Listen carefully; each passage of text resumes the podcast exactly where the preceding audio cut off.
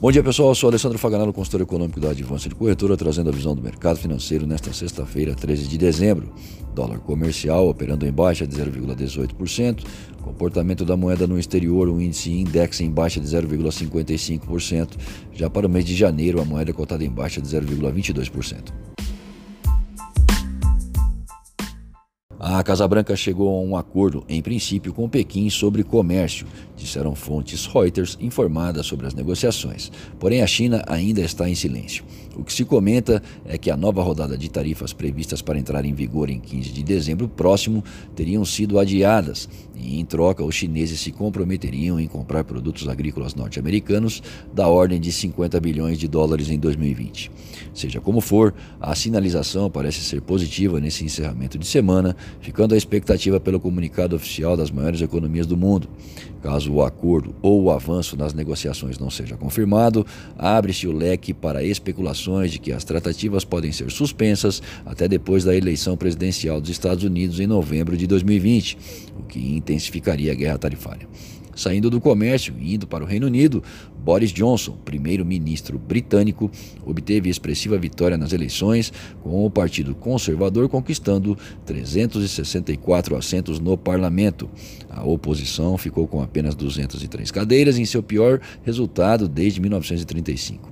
O resultado deve acelerar a retirada do país da União Europeia até 31 de janeiro de 2020, o Brexit, que tende a acontecer de forma ordeira e com um prazo de transição, algo desejado por investidores e empresários.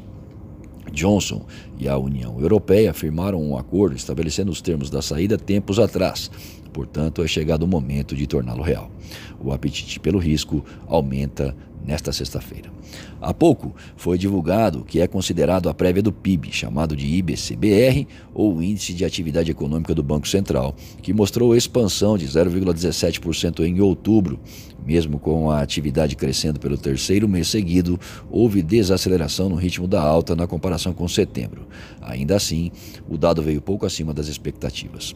Hoje e segunda-feira, o BCB, além das operações que vem fazendo corriqueiramente, que correspondem às vendas de dólares no mercado à vista de até 500 milhões de dólares, junto das ofertas de swaps reversos, realiza entre 10 e 20 e 10 e 25 a rolagem de linha de dólares, que são vendas com compromisso de recompra até 1,65 bilhão de dólares em cada dia. Nos Estados Unidos, vendas no varejo e preços de bens exportados e importados encerram a semana de notícias em destaque às 10h30.